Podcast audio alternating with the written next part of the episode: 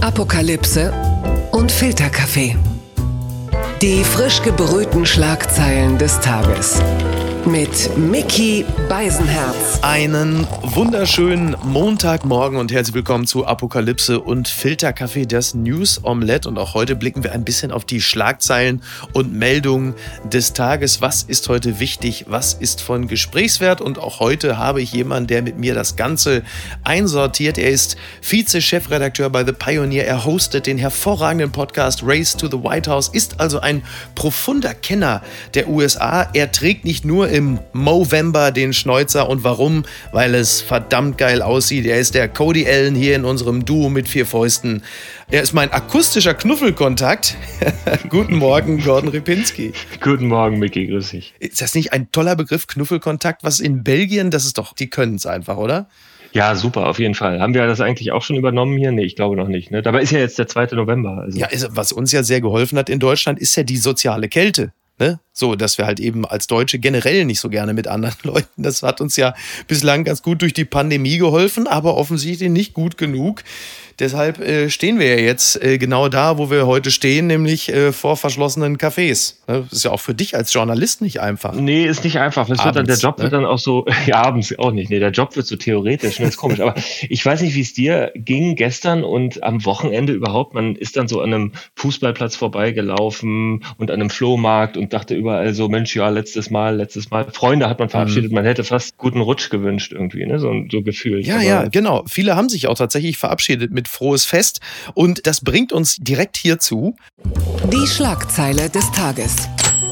Die BZ schreibt, Berliner Kneipe im Regierungsviertel, ständige Vertretung verhängt Hausverbot gegen Merkel und Müller. Keine Berliner Kalbsleber oder Kölsch mehr für Angela Merkel und auch Markus Söder. Für die Spitzenpolitiker heißt es bei der ständigen Vertretung, wir müssen leider draußen bleiben. Das haben die beiden Geschäftsführer entschieden, weil sie mit den Corona-Maßnahmen beziehungsweise mit dem Teil-Lockdown, der natürlich gerade Gastronomen betrifft, nicht einverstanden sind. Es gibt auch noch ein paar andere, die sind ebenfalls davon betroffen, zum Beispiel Müller, also Michael Müller, der Bürgermeister, die Gesundheitssenatorin Dilek Kalaitschi und Karl Lauterbach, der für mich allerdings, also ja, ganz ja, also tragisch. Aber Karl Lauterbach in der Kneipe, das ist für mich so realistisch wie Friedrich Merz, äh, Chefredakteur der Emma. Also den betrifft es wohl am allerwenigsten. Karl Lauterbach ist ja auch ohnehin nur salzfrei, das ist ja bekannt. Das ja. ist, glaube ich, in einer ständigen Vertretung ohnehin nicht möglich. Aber ja. auch ansonsten, äh, die haben ja nochmal dazu gesagt, dass Merkel tatsächlich auch schon mal da war. Ich weiß nicht genau, ob das jetzt Anfang der 90er war. Ich glaube, hart trifft sie das nicht, diese Strafe. Da gehen ja mittlerweile eigentlich nur noch Touristen und Michael Bröcker hin in die ständige Vertretung. Ne? Insofern. ja, die ist ja direkt gegenüber von eurer Anlegestelle, von eurem Boot, ne? Kann man so sagen, oder? Genau, das ist ganz gut. Da kann ich ihn immer rufen, kann ich immer sagen, Michael, komm, wir fahren ab, komm raus da jetzt, raus aus der Kneipe. Nee, aber ja. ich, du, ich glaube, die brauchen einfach mal wieder ein bisschen PR. Anders kann ich mir das nicht erklären. Die sind ja jetzt auch erst seit drei Jahren da. Ne? Und, äh, Ach so, das sind neue Geschäftsführer? Relativ, also jedenfalls der berühmte Herr Trautsburg, der das ja. in Berlin ähm, eigentlich gestartet hat, der ist ja seit drei Jahren nicht mehr dabei. Ja. Also vielleicht eine kleine PR-Aktion. Ja. Ich glaube, Angela Merkel trifft es jetzt nicht so hart, wenn sie da nicht hingehen darf. Die Kölsch-Fatwa, ne? Aber tatsächlich ist der Hintergrund ja ein ernster, denn seit heute gibt es ja den sogenannten Teil-Lockdown, den Lockdown-Light, den Wellenbrecher-Shutdown, also viele Begriffe für eine unerfreuliche Sache, speziell natürlich für eben Gastronomen und auch Vertreter der Kultur, die sich unisono und aus ihrer Sicht natürlich völlig zu Recht beschweren und sagen, äh, wofür haben wir eigentlich den ganzen Hygienemaßnahmen-Scheiß gemacht, wenn das Ding jetzt dicht gemacht wird. Die Frage ist, ist jetzt, wie lange halten diese Maßnahmen? Halten sie wirklich nur bis Ende November und werden sie was bringen? Können wir da schon irgendwas äh, jetzt schon? Guck doch mal in die Glaskugel. Ja, also erstmal ist das ja der, der wahre Teil dieser Kritik von den beiden Gastronomen dort, ne, die ja gesagt haben, sie haben alles getan, haben die Belüftungsanlagen, die Filter da ausgetauscht und so weiter. Und das haben ja ganz viele Gastronomen gemacht. Und deswegen kann ich diese Frustration natürlich auch verstehen. Ne? Die haben äh, wirklich alles getan, was sie tun konnten und stehen jetzt vor einer ungewissen Zukunft. Ähm, also ich glaube, aber ehrlich gesagt, wenn wir so ganz realistisch sind, äh, ich kann es mir schwer vorstellen. Jetzt hat man vier Wochen, diese Zahlen runterzubringen ja. unter diese berühmte Inzidenz von 50, was ja ein ganz schön weiter Weg ist, muss man ehrlicherweise ja. auch sagen. Und selbst wenn uns das gelingen würde, dann hätte man Weihnachten wieder feiern, wenn du so willst, im privaten Rahmen, dann müssten wir es im Januar wieder zurückdrehen. Ja. Also mir erscheint das alles ein bisschen komisch. Ich glaube, die Wahrheit ist, dass wir uns darauf einstellen müssen, dass die nächsten vier Monate einfach hart und traurig und schwierig werden und es dann hoffentlich im Frühling Frühling irgendwann besser wird und man dann vielleicht ja auch einen Impfstoff hat. Ja, ich mutmaße auch mal, es wird wohl eher das Handbremsenmodell. Ne? Das heißt, es wird so sein, wie es jetzt gerade ist, womöglich sogar auch noch verschärft. Dann irgendwann, vermutlich Mitte Dezember, äh, heißt es dann so, ihr kriegt jetzt Fronturlaub vom Virus. Jetzt dürft ihr alle nochmal ordentlich konsumieren, einkaufen, in die Restaurants gehen. Und nach Silvester heißt es so, jetzt gehen die Rollos wieder runter. Und das wird das Modell für die Zukunft sein, dass man halt immer mal äh, alles runterfährt, bis die Zahlen runtergehen und die Intensivbetten äh, halt einfach nicht völlig überlegt sind und dann heißt es irgendwann wieder so, jetzt wird wieder dicht gemacht. Es ist, wie du richtig sagst, alles sehr, sehr unerfreulich. Und äh, Christian Drosten sagt ja unter anderem auch schon, Ostern ist die Pandemie nicht beendet. Das hat er der neuen Osnabrücker Zeitung gesagt, sagt aber auch, spätestens im Sommer wird sich unser Leben deutlich zum Positiven verändern können. Also dafür, das muss man fairerweise sagen, dafür brauche ich jetzt auch keinen Virologen, denn die Erfahrung haben wir ja unisono eigentlich alle in diesem Jahr auch gemacht, dass wir wissen, wenn es wärmer wird und das Wetter besser, dann gehen auch die Zahlen wieder runter. Nur das ist ja auch keine Perspektive für die nächsten äh, Monate oder Jahre. Damit ist ja niemand wirklich glücklich. Nee, ich glaube, ehrlich gesagt, auch so ein Satz wie Ostern ist es nicht vorbei, das finde ich auch einen nervigen Satz, ehrlich gesagt, weil es fühlt sich so an, als wäre Ostern eigentlich gerade erst gewesen und da war auch schon Pandemie. Mhm. Und ich finde, wenn man in den Frühling guckt, dann würde ich eigentlich gerne ein bisschen mehr Optimismus verbreiten, weil ich glaube, das brauchen wir irgendwie, ehrlich gesagt, auch, wenn wir so einen Winter vor uns haben, wie das jetzt der Fall ist. Und ähm, ich finde, ähm, ja. ich finde, so ein bisschen Richtung Frühling optimistischer zu, zu sein, das finde ich muss sein. Trotzdem sagt der Drosten ja auch, wie sich die Intensivkapazitäten in der Charité verändern gerade und wie schnell das sozusagen vollläuft, wenn man das so sagen kann, diese, ja. diese Stationen. Und insofern, glaube ich, ist es natürlich auch der richtige Schritt. Das muss man jetzt wahrscheinlich tatsächlich so machen und dann einfach hoffen, dass wir da jetzt durchkommen. Weil ich glaube, Mickey 1 ist ja auch klar. Im Moment denken wir, das ist jetzt eine schwierige Situation, die vor uns liegt. In Wahrheit, glaube ich, wissen wir gar nicht, vor was für einem Winter wir auch in Europa liegen. In Deutschland geht es uns ja noch verhältnismäßig gut. Ja. In Europa sind die Zahlen ja teilweise dramatisch, wenn man nach Belgien, in die Niederlande, nach Tschechien mhm. guckt. Ja. Und wir ahnen noch gar nicht, wie es in drei Monaten aussieht. Ja, und am Ende war es natürlich auch einfach wirklich ganz klar die Wahl des kleinsten Übels. Ne? Man hat dann halt einfach sich entschieden, hat gesagt, okay, wir lassen jetzt so gut es geht die Schulen und die Kitas offen, ähm, den Einzelhandel aus wirtschaftlichen Gründen und lassen dafür dann jetzt halt einfach die Gastronomien und die Kultur über die Klinge springen. Genau. Aber anders kann ich es mir nicht erklären. Ja, ja, genau. Und dann hast du natürlich. Ein Tod musste man dann sterben, ne? Genau. Und dann hast du natürlich trotzdem so schräge Regelungen, wie zum Beispiel, dass in Berlin jetzt alle Museen zumachen mhm. müssen. Die privaten Kunstgalerien, die dürfen aber natürlich weiterhin aufhaben. Ja. Das ist natürlich auch ein bisschen absurd. Die haben wahrscheinlich alle keine neuen Entlüftungen, aber na gut, so ist es halt jetzt, ne? Müssen wir es jetzt mal so, so machen. Ja, und da gibt es manchmal noch, zumindest irgendwo dann auch manche Dinge, die sind so herrlich absurd, äh, wie Janko Tietz vom Spiegel jetzt schrieb bei Twitter, der, sagt, der berichtete mhm. von einem Anruf seines Schwagers vom Filmset in Babelsberg, Zitat, ich komme früher, wir machen Feierabend, Hitler hat ja. Corona. Sehr schön. Blattgold. Der Merkur schreibt Einigkeit und Zusammenhalt nach Twitter eklar. Fragezeichen. CDU-Parteitag erst 2021 nach heftigen Verschwörungsvorwürfen. Merz, Laschet und Röttgen legen Streit bei. Ja, es ist wohl so, dass es jetzt im Januar dann doch einen CDU-Parteitag geben soll. Man war sich einig. Auch Friedrich Merz hat gesagt, ja, das können wir so machen. Und alle sind glücklich. Paul Zemiak hat das Ganze verkündet. Wie genau das im Detail aussieht, kannst du mir das erklären, wie man es jetzt machen will?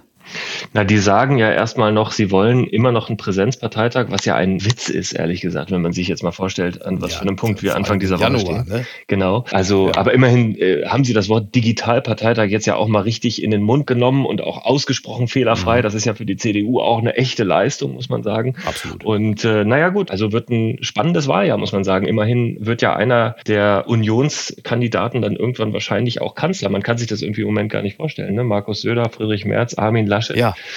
Ja, Markus äh, Söder äh, ist ja. ja noch, der, der ist ja, also zumindest was den Parteitag angeht, ja noch ganz weit davon entfernt. Wobei Kramp-Karrenbauer hat ja das Bewerbertrio vor einem Überraschungskandidaten gewarnt. Sie sagte auch, je ruinöser der Wettbewerb geführt wird, desto mehr wird sich mancher als Reflex auf diese Diskussion vielleicht die Frage nach anderen Bewerbern stellen. Und jetzt kommt natürlich die große Frage, dieser Überraschungskandidat, kommt der aus der Uckermark?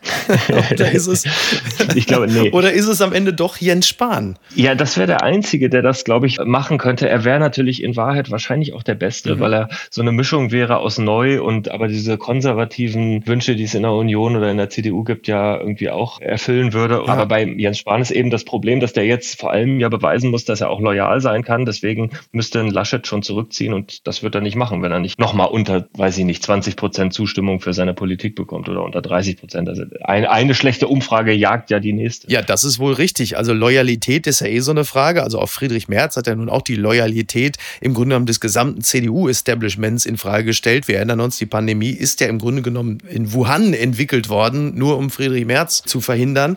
Aber die CDU interessiert sich natürlich auch schon sehr stark für Umfragen und auch dafür, die neu gewonnene Stärke auch halten zu können. Und da wäre es natürlich jetzt kein völlig unrealistisches Szenario, dass es im Januar dann heißt, irgendwie äh, HB muss sparen und der dann wiederum auch noch sagt, du, ich habe kein Problem damit, als Parteivorsitzender auch Söder zum Kanzlerkandidaten zu küren. Das kann ja dann manchmal ganz schnell gehen. Ne? Ja, absolut. Aber das funktioniert eben nur, wenn Laschet sagt, ich mach's nicht, weil ansonsten müsste Spanier gegen Laschet putschen. Und das würde ich jetzt mal ausschließen. Und bis der Laschet sagt, nee, das mache ich jetzt nicht, das äh, halte ich für eine unwahrscheinliche Situation, weil dann wäre er natürlich auch als Ministerpräsident in Nordrhein-Westfalen quasi geliefert. Also ich glaube echt dafür, dass man sich jetzt quasi 16 Jahre lang damit befassen konnte, wer später mal Angela Merkel nachfolgt, steht die CDU ganz schön schlecht da. Das muss man schon sagen. Das hat mich überrascht. Also was mich überrascht hat, hat mich eigentlich ehrlicherweise gar nicht mehr so sehr überrascht. Das ist nämlich die Übergriffigkeit im US-Wahlkampf. Die Frankfurter Rundschau schreibt, Trump-Fans greifen Biden Bus auf dem Highway an. US-Präsident jubelt auf Twitter, weil Anhänger von Donald Trump ihren Bus attackieren, muss ein Wahlkampfauftritt von Joe Bidens Kampagne in Texas abgesagt werden. Der US-Präsident jubelt via Twitter. Ja, viele haben diese Szenen vielleicht auch gesehen. Also auf, auf einem Highway versuchen dann Dutzende äh, oder ein Dutzend Pickup-Trucks den Bus des Wahlkampfteams von Joe Biden abzu, von der Straße abzubringen mhm. und daran zu hindern, dass dort aufgetreten werden kann. Und Donald Trump schreibt dann I love Texas. Mhm. Also das ist dann schon ein schöner Vorgeschmack auf das, was uns dann nach dem 3. November erwartet, oder? Ja, wir erinnern uns ja noch an diese Aktion, als vor vier Jahren mal ein Anhänger von einer Verschwörungstheorie in Washington DC in ein Lokal mit einer Maschinenpistole gelaufen ist und gedacht hat, er kann einen Kinderpornoring von Hillary Clinton aufdecken, persönlich. Pizzagate-Geschichte, ne? Äh, exakt. Ja, QAnon. Genau. War das nicht sogar ein QAnon-Anhänger? Ja, ne? Ja, also jedenfalls waren die Theorien Theorien ganz, ganz nah da dran. Also was ich damit sagen will, ist, Trump kann natürlich viel twittern, das ist alles Theorie, aber es erreicht dann eben irgendwann auch die Leute und das ist im Moment das, was man in den USA erleben kann und beobachten kann. Und das ist so eine Art von so Mikromilitanz sozusagen, die du da erlebst, wenn da solche Truckfahrer diesen Bus abdrängen. Und ich glaube, wir können uns das ja gar nicht so richtig vorstellen. In drei Tagen ist ja Trump entweder abgewählt oder in zwei Tagen entweder abgewählt oder wiedergewählt. Ja. Und beides, finde ich, ist im Moment wahnsinnig schwer vorstellbar, aber beides wird eben dieses Land vor riesige Herausforderungen stellen. Und dann muss eben die Gewinnerpartei irgendwie versuchen, auch mal schlichtend einzugreifen, weil ich glaube, das fehlt einfach in den letzten ja. Jahren in den USA. Ne? Also die eine Gewinnerpartei äh, wird höchstwahrscheinlich nicht schlichtend eingreifen und die andere kann auch wahrscheinlich auch nur dann einigermaßen etwas reißen, wenn es auch wirklich ein deutlicher Sieg ist. In diesem Falle natürlich für Joe Biden. Ich glaube, der einzige Indikator dafür, dass es möglicherweise äh, tatsächlich gelingen kann, ist die extrem hohe Wahlbeteiligung, respektive die Briefwahlbeteiligung. Die Lesart ist ja für viele, das, das bedeutet, dass speziell äh, Demokraten oder zumindest beiden Wähler sich äh, auf den Weg machen und teilweise auch stundenlanges Schlange stehen und äh, Repressalien von Trump-Anhängern in Kauf nehmen. Ja, genau. Es gibt noch ein paar mehr Indikatoren, finde ich, auch wenn man das mit dem Wahlkampf vor vier Jahren vergleicht. Also der Vorsprung von Joe Biden ist einfach nochmal deutlich größer als der von Hillary Clinton. Auch der Vorsprung in wichtigen Swing States, also in Michigan, in Pennsylvania, in Wisconsin, ist deutlich größer. Mhm.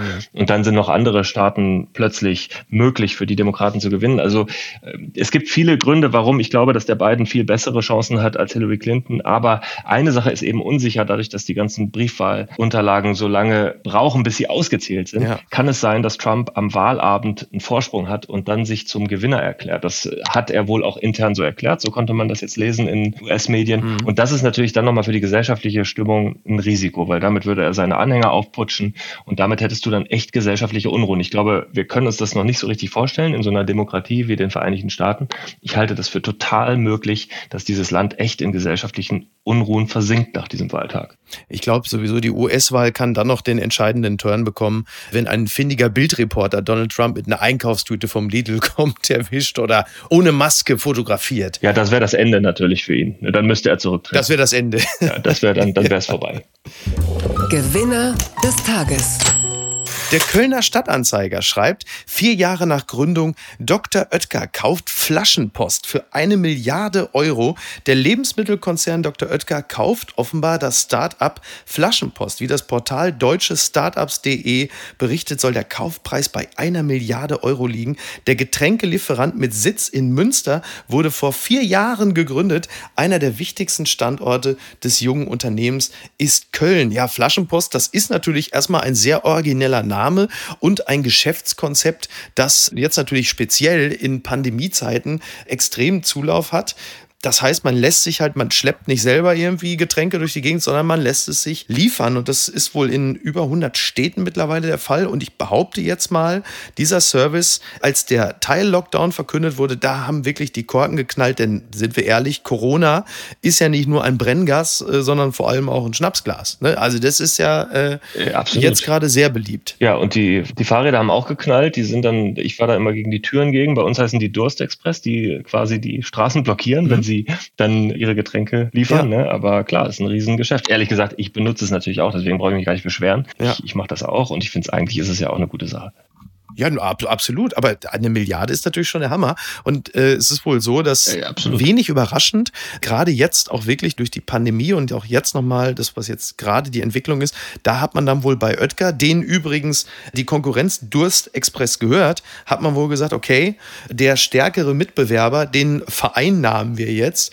Und ich finde, wenn man so ein Unternehmen vor vier Jahren gegründet hat, so als ein paar Studenten oder so, da ist so eine Milliarde jetzt schon gar nicht so schlecht. Also das ist ja schon halber Wirecard. Und dann auch noch legal. Das ist ja das Spannende. Dr. Oetker hat dann immer die Pizza im Regal stehen gehabt. Die hat sich dann jeder Kunde rausgenommen. Der hat ja keine Daten dabei hinterlassen. Ja. Bei Durstexpress oder bei Flaschenpost sind natürlich diese ganzen Daten dann ja, da. Klar. Man weiß auf einmal, was die Leute wollen und deswegen wird es dann auch so teuer. Ne? Twitter, 280 Zeichen Wahnsinn. Der Hashtag Macron trendet natürlich nach wie vor, beziehungsweise natürlich auch Boykott Macron und Macron ist der Satan, also alles eigentlich mit Macron. Und der Tagesspiegel meldet etwas Interessantes was sich gestern zugetragen hat in Berlin. Islamistische Propaganda in Berlin-Neukölln. Gürtelhiebe und arabische Beleidigungen gegen Mann mit Macron-Maske. Absurde Szenen in Berlin. Ein als Emmanuel Macron verkleideter Mann wird die Sonnenallee heruntergeführt und ausgepeitscht. Junge Männer begleiten die Aktion. Also rund, äh, sagen wir mal, 20 Personen haben dann einen Mann mit blonder Perücke, also auch noch so Anleihen bei einem vermeintlich Homosexuellen und Macron-Maske durch durch die Straße äh, getrieben und äh, ausgepeitscht, also an einem Seil. Dann wurde Yalla Yalla gerufen und der Mann wurde auf Arabisch beschimpft als Ungeziefer und Hund. Und das ist natürlich wenig überraschend. Ich nenne es mal ganz vorsichtig Kritik an Emmanuel Macron und äh, seinem Beitrag zum Thema Meinungsfreiheit und Anti- Islamismus. Also der Islam, ja, sagen wir es mal, sagen wir es mal so, der Islam hatte auch schon bessere Repräsentanz und das ist ja eine ganz schwierige Phase, in der wir uns gerade befinden, in der äh, man sich zu Recht mit dem Thema Fundamentalismus und Islamismus auseinandersetzt und äh, die Muslime in vielen Teilen der Welt ja auch einiges dafür tun, zu sagen, wir distanzieren uns davon. Aber diese Bilder aus Neukölln, also gerade Neukölln ist ja eh ein ganz schwieriges Pflaster, auch was dieses Thema Thema angeht. Da gab es ja in den letzten Tagen ja einige Leute, die da unangenehm aufgefallen sind. Du lebst ja in Berlin. Ich weiß nicht, wie da in, in der Hauptstadt drüber gesprochen wird. Ja, gar nicht so weit weg auch, ehrlich gesagt, von der Sonnenallee. Mich erinnert das vor allem an eine Sache, und zwar an ein Gespräch, was ich äh, mit einer Freundin am Wochenende geführt habe, die gesagt hat, was sie besonders nervt an Corona, ist, dass man über nichts anderes mehr liest oder hört als Corona. Mhm. Und dann habe ich sie gefragt, was meinst du denn? Und dann hat sie tatsächlich Extremismus, verschiedene Extremismusthemen genannt. Und ich finde, wir müssen da wirklich aufpassen, dass da nicht sowas etwas unterhalb der Wahrnehmungsschwelle nochmal sich äh, verstärkt oder entsteht, was auch so eine gesellschaftlich-religiöse Spaltung bedeuten würde, die halt so eine Zweitkrise hm. nochmal wäre, neben dieser gesundheitspolitischen Krise, die wir da gerade haben, Klar. die, glaube ich, im Moment in Wahrheit keiner so richtig gebrauchen kann. Und ich glaube, bei dieser Aktion wissen wir ja jetzt noch nicht genau, was dahinter steckt. Es gibt ja offensichtlich auch noch die Spekulation, ob das so eine YouTube-Aktion war. Hm. Aber ich glaube grundsätzlich, alles, was um Macron und diesen Fall Partie passiert ist, das stimmt einen schon sehr nachdenklich. Ja, und äh, sagen wir mal, nervöse, aggressive junge Männer sind selten zu intelligenten Aktionen äh, fähig. Und das sehen wir dann natürlich in diesem Falle auch wieder. Und man sitzt da und schüttelt den Kopf und hofft einfach nur, dass, aber so ist ja, mehr als hoffen bleibt uns wohl auch nicht. Ich dachte, du wärst längst tot. Ja, und zwar äh, spreche ich von Robert Kardashian, dem Vater von Kim Kardashian.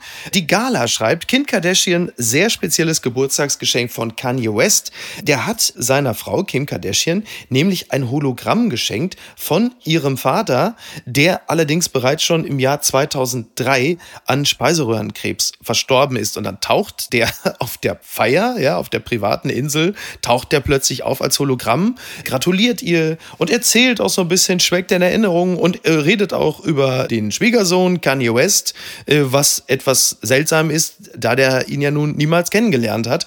Und nicht nur ich finde das ausgesprochen befremdlich. Für mich kommt das ja schon äh, einer digitalen äh, Leichenschändung gleich.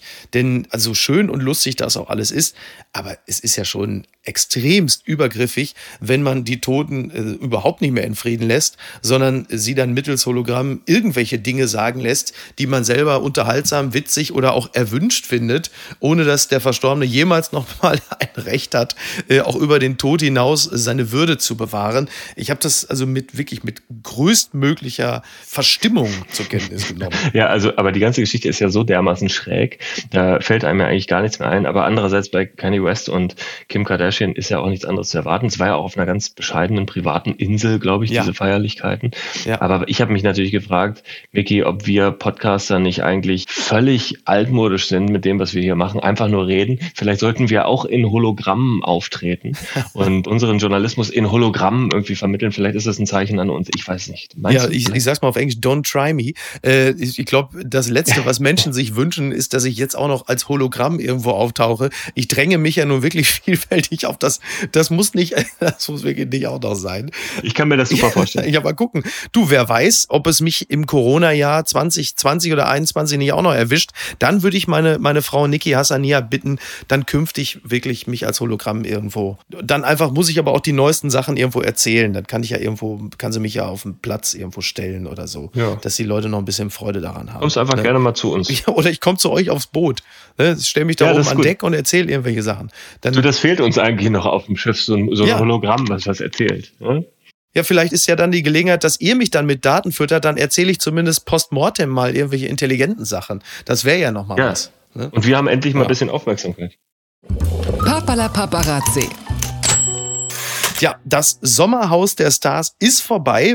Also wenn man jetzt einen gleichwertigen Ersatz für dieses Milieu sucht, man kann ja jetzt nicht mal mehr an den goldenen Handschuh hier um die Ecke gehen. Dafür gibt es demnächst eine neue TV-Show bei TV Now. Ich sage nur, was der Mediendienst DWDL schreibt. Ralf Möller ist der erste Moderator von täglich frisch geröstet, oder wie er sagt, täglich frisch geröstet hier.